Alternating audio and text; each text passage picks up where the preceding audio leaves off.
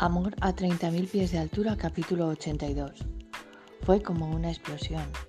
A veces nos queremos tan poco que el único modo de canalizar nuestra frustración es alejar a todos los que nos quieren.